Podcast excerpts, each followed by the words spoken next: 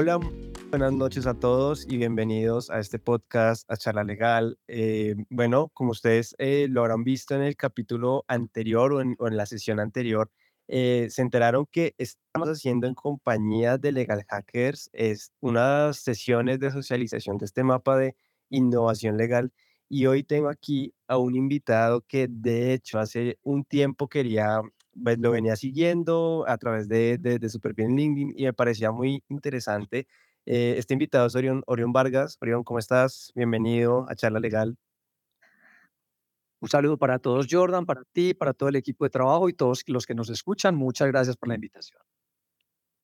No te preocupes. Eh, quiero pues aprovechar y mandarle un saludito a Carolina que nos hizo aquí el contacto. Yo la verdad, créeme que te quería traer al podcast, quería como hacer algo contigo porque, y, me, de hecho es como ese punto de, de, partida de que nos cuentes un poquito a qué te dedicas, qué, qué, qué estás haciendo y ya entraremos a, mm, que hay dos temas que me gustaría hablar. Uno, la parte formativa que me parece fundamental lo que tú estás haciendo y dos, que hablemos un poquitico de, de juez inteligente, inteligente, ¿cierto?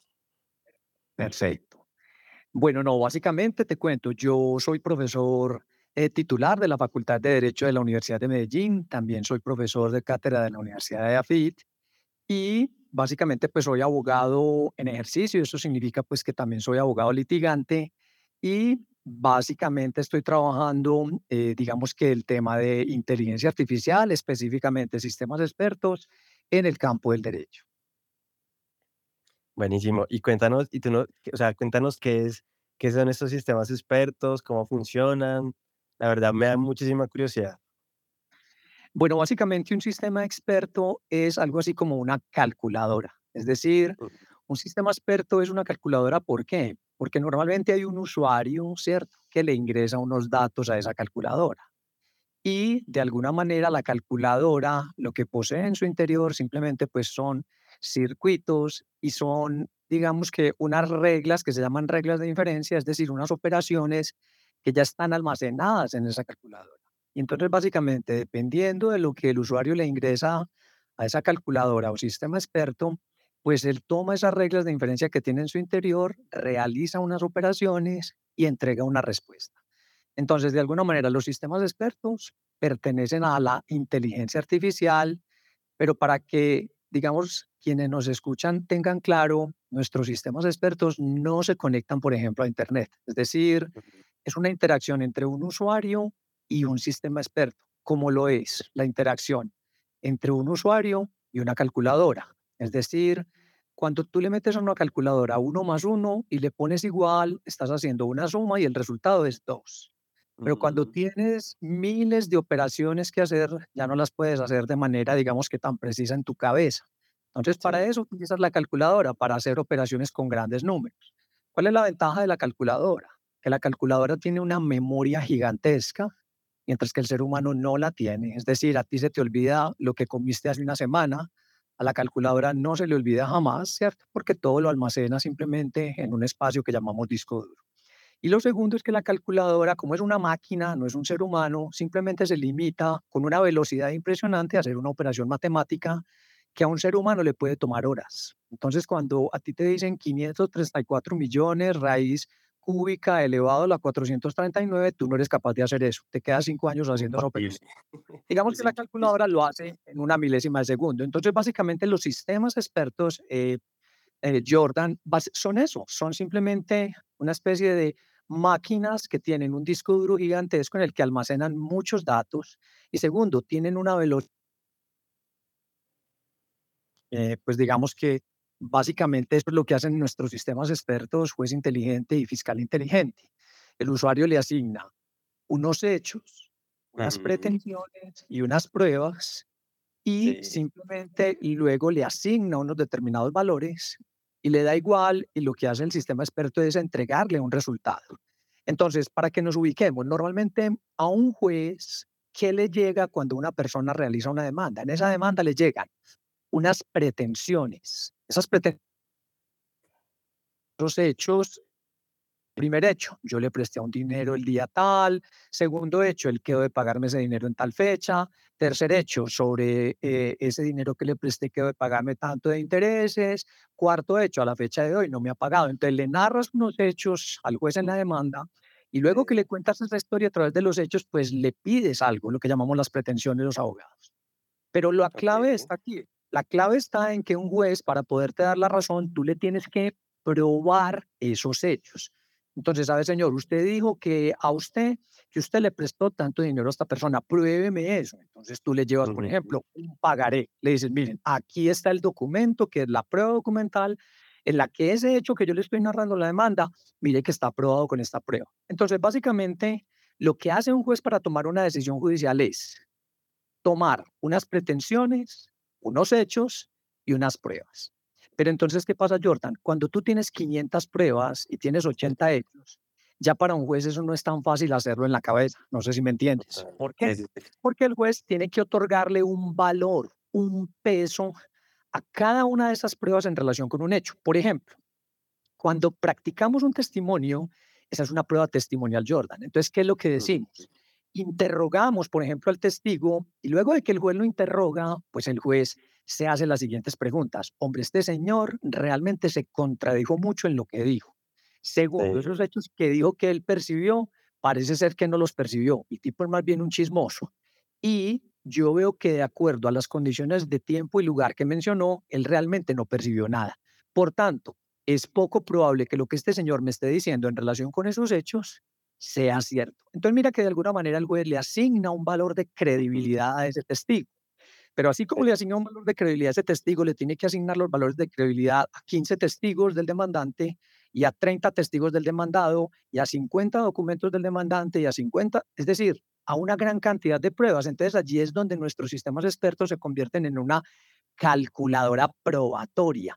Lo que hacen es tomar una multiplicidad de pruebas, muchísimas pruebas, y ayudarle a organizar el pensamiento a nuestros jueces para que las decisiones que tomen sean decisiones, digamos, digamos que más claras, más precisas, más transparentes. Entonces, básicamente nuestros sistemas expertos lo que hacen es eso, asistir en el proceso de toma de decisiones en relación con la valoración de la prueba judicial a nuestros jueces. Los sistemas nosotros los estamos creando para nuestros estudiantes que van a ser quiénes, los futuros jueces y estudiantes. Entonces, cuando ahorita me decías que cómo era el tema desde la educación, pues precisamente eso es lo que estamos haciendo. Nosotros no estamos convenciendo a nadie de nada. Nosotros simplemente diseñamos sistemas expertos. Este es un proyecto de investigación de más o menos 15 años. Logramos sacar, digamos que los dos primeros sistemas expertos en el mundo para la valoración de la prueba judicial. Es decir, no están desde España hasta pasando por México hasta Argentina y Chile, no están en ningún país. Nosotros de alguna manera los creamos inicialmente aquí en la Universidad de Medellín. Como te digo, es un proyecto de investigación de casi 15 años que normalmente, perdón, que, que se logró concretar ¿dónde? En la pandemia. Es decir, desde la pandemia logramos crear ese primer sistema experto web inteligente y hace ya más o menos eh, dos meses creamos un fiscal inteligente para en un delito en específico, que es el delito de estafa y otros fraudes. Entonces, pues básicamente eso es lo que estamos haciendo, creando sistemas expertos y nuestros estudiantes realizan, digamos que sus laboratorios en la universidad, ¿cierto? Empleando estos sistemas expertos para que cuando sean, digamos, abogados, jueces, fiscales, pues hombre, ya vayan, digamos que preparados en el manejo de la inteligencia artificial, en la toma de decisiones, en la administración de justicia. Buenísimo. O sea, digamos, como para resumir un poquito, el, el- el- lo, lo que hacen estos sistemas es eh, la- hacer como facilitar ese cálculo y, y ti- tiraría yo de pronto un poquito como a la proporcionalidad, ¿no? De, de alguna decisión, digamos, como para que no quede, porque me imaginaría yo que en procesos así, en donde tú mencionas, hay muchas pruebas, hay muchas cosas que analizar, alguna se puede quedar por fuera, ¿cierto?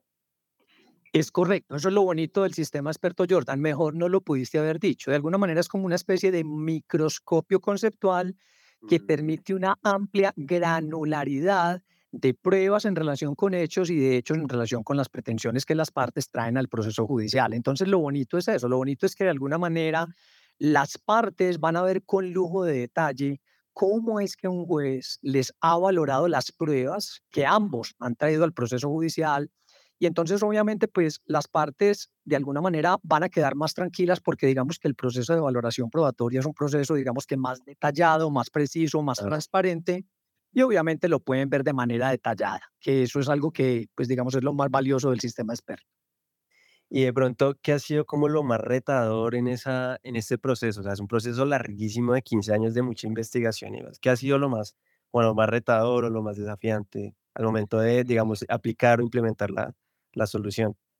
Bueno, dos cosas. Lo primero es mucha soledad al principio, porque de alguna manera nosotros, pues lo que hicimos en el proceso de investigación fue montarnos en los hombros de, de varios gigantes intelectuales, eh, John Henry Wigmore, eh, Jonathan Cohen, David Chung, que de alguna manera se inventaron dos visiones probabilísticas que no son matemáticas y entonces digamos que romper ese paradigma es un poco complicado. Entonces cuando traes de alguna manera nuevas visiones probabilísticas, que es con las que funcionan nuestros sistemas expertos, pues la gente de alguna manera se demora un tiempito en aceptar y en entender eso. Y lo segundo es que, como tú bien lo sabrás, pues el tema de la inteligencia artificial, digamos que le falta mucha alfabetización y por eso las bondades de estos podcasts, porque de alguna manera quienes nos escuchan tienen la posibilidad de alfabetizarse en relación con el tema de la inteligencia artificial. Es decir, la inteligencia artificial, como todo lo nuevo en nuestra vida, le tenemos miedo, le tenemos temor y obviamente creemos que nos va a reemplazar, pues lo cual no es cierto,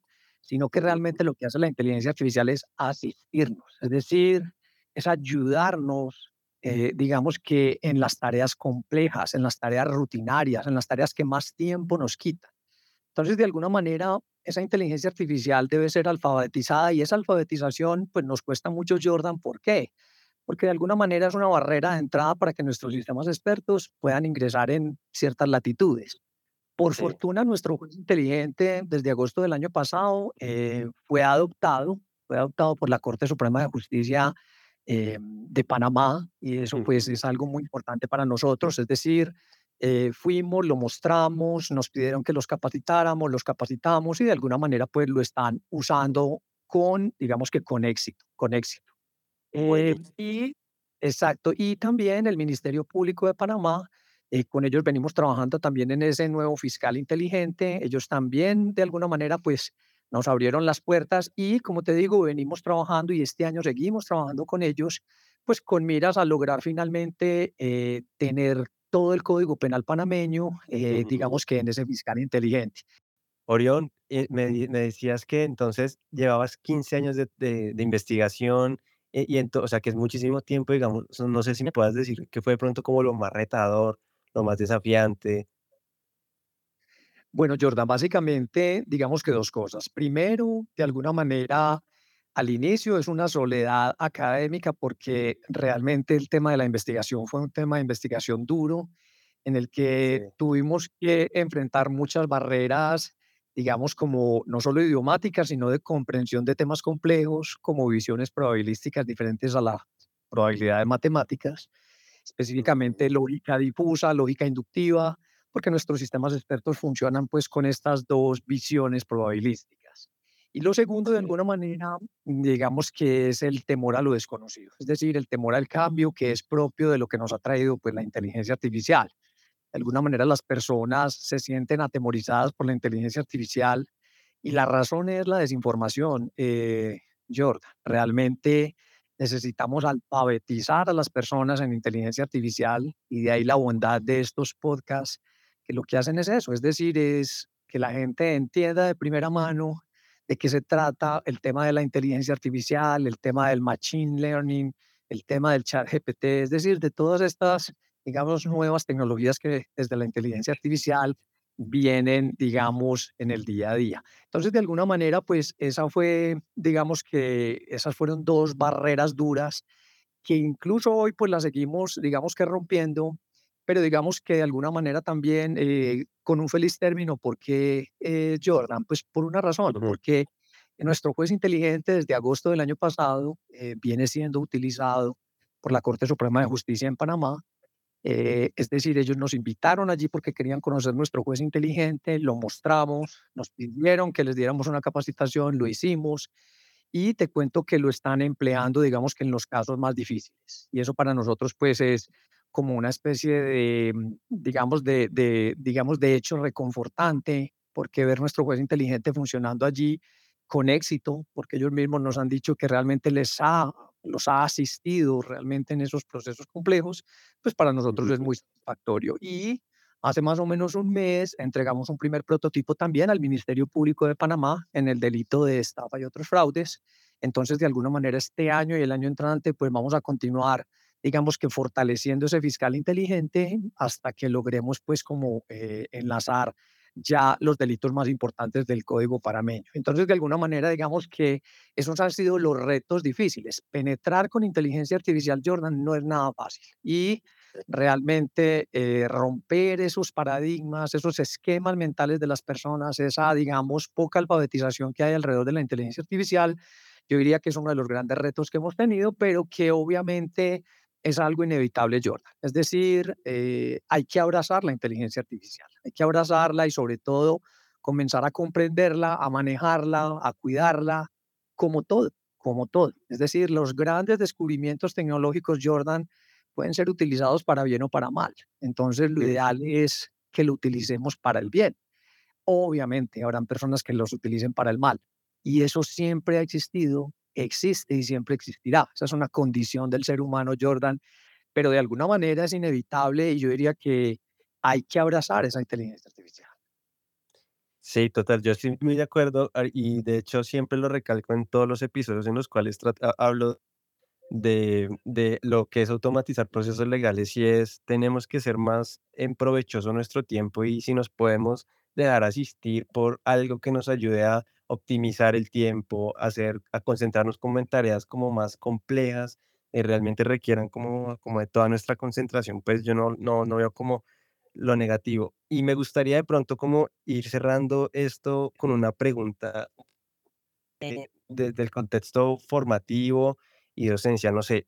Y de las cosas que acabas de, de- de decir, justamente hay dos, hay dos que me llamaron mucho la atención. Pues uno es el tema de la alfabetización y creo que por ahí va, va a ir enfocada como, como esta preguntita para ir cerrando. Y dos, el tema de que eh, precisamente, de, de hecho, muchas de esas decisiones para que se implementen o no tecnologías en la justicia dependen de personas que tienen una formación muy cercana o afín al derecho, ¿no? O, o son abogados propiamente, qué sé yo, pero están muy ligados. Eh, ¿tú cómo ves, digamos, desde, desde el punto de vista de la formación, desde el punto de vista de la escuela, qué, qué, cómo ves, ve, qué crees que nos hace falta? ¿Tenemos que seguirle trabajando a eso? ¿Cómo ves, o sea, cuál es tu perspectiva en ese punto formativo? Bueno, yo creo que básicamente la función y la ambición de las universidades hoy en día es totalmente distinta a la que trae. Es decir, ya no podemos seguir enseñando de memoria, Jordan. Eso es lo primero. Es decir, no tiene sentido que nuestros estudiantes memoricen cosas para que luego que salgan de un examen se les olvide todo. Entonces, para eso están las máquinas. Yo diría que aquí lo importante es simplemente comenzar a enseñar a nuestros estudiantes, primero, temas relacionados con inteligencia artificial. Por ejemplo, gobernanza de los datos, gobernanza de los algoritmos, ética de los algoritmos. La inteligencia artificial en la educación es muy importante y entonces de alguna manera las universidades tienen que empezar a replantearse cuáles son los profesores que realmente van a enseñar y cómo van a enseñar y qué van a enseñar a los estudiantes. Ya con la inteligencia artificial casi que hoy en día un estudiante puede decir que puede aprender muchísimas cosas que le gustan más, que le interesan más y que no tiene que quedarse sentado horas y horas en un salón de clase. Entonces, de alguna manera, ese replanteamiento de lo que es la enseñanza con la inteligencia artificial deben hacer desde las universidades. Se tienen que replantear la manera como están enseñando. Se tienen que replantear no solo desde que los chicos tienen tres o cuatro años, sino desde que estamos hablando de especializaciones, maestrías y doctorados. Ya no tiene sentido seguir enseñando como veníamos enseñando.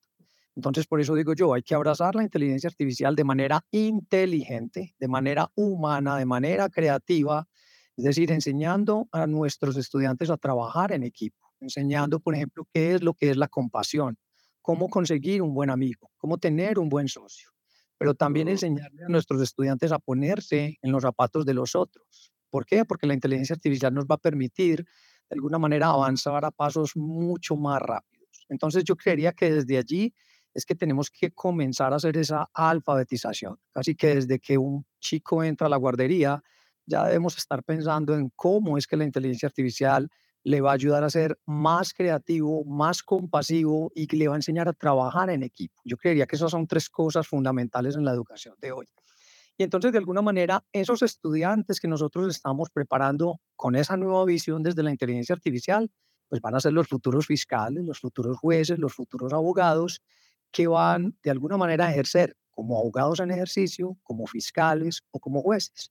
Entonces, de alguna manera, mira que la justicia, y no solo la justicia, la medicina, es decir, la biología, la ingeniería, todas, todas las profesiones, de alguna manera, van a tener que estar más conectadas ya con la inteligencia artificial. Entonces, de alguna manera, no es que la inteligencia artificial nos va a dejar sin trabajo o nos va a reemplazar o que algunas profesiones se van a acabar, como afirman muchas personas. No, Jordan, básicamente es que creativamente el ser humano tiene esa capacidad de ser creativo, es decir, de cómo imaginarse qué es lo que va a hacer, lo que va a aprender, cómo se va a comportar en sociedad. Entonces, de alguna manera, yo creería que esa es la nueva visión que nos está planteando hoy, digamos que la inteligencia artificial. Buenísimo. Entonces, tenemos claro que sigue siendo muy desafiante el futuro, o más bien el presente, ¿no? Porque ya, ya es un tema que tenemos que estar atajando ya y cómo encontrar las soluciones desde la escuela. Este, Orión, no sé si quieras hacer alguna recomendación ya para finalizar a todas las personas que nos están escuchando, eh, que te sigan, que busquen donde pueden encontrar información de lo que estás haciendo como juez inteligente y fiscal inteligente. Sí, por ahí vi que estuviste en España, en Cádiz, puntualmente, mostrando, mostrando ese producto.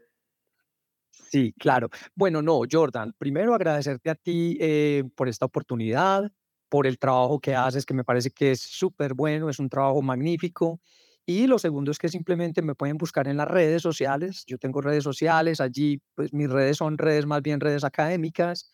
Entonces allí me pueden buscar. Tengo una página también que es orionvargas.com. Allí pueden encontrar como mis canales de YouTube, hay videitos de, digamos, como muy académico todo. Entonces, pues nada, es eso, invitarlos a que si quieren, pues me sigan allí en, en todas las redes y cualquier cosa también por allí me pueden escribir, dudas, inquietudes, eh, como lo hacen muchas personas. Y nada, de nuevo, Jordan, pues agradecerte a ti por haberme invitado al programa. Orión, de verdad, mil gracias por estar aquí y a todo mi público de Charla Legal. Espero que se lo hayan disfrutado y les prometo que lo voy a tener más aquí para hablar un poquito más extendido y demás. Eh, y nada, eh, nos vemos los miércoles y los viernes con estas sesiones de socialización del mapa y no que es en Colombia. Y es todo. Muchas gracias por estar aquí. Hasta luego.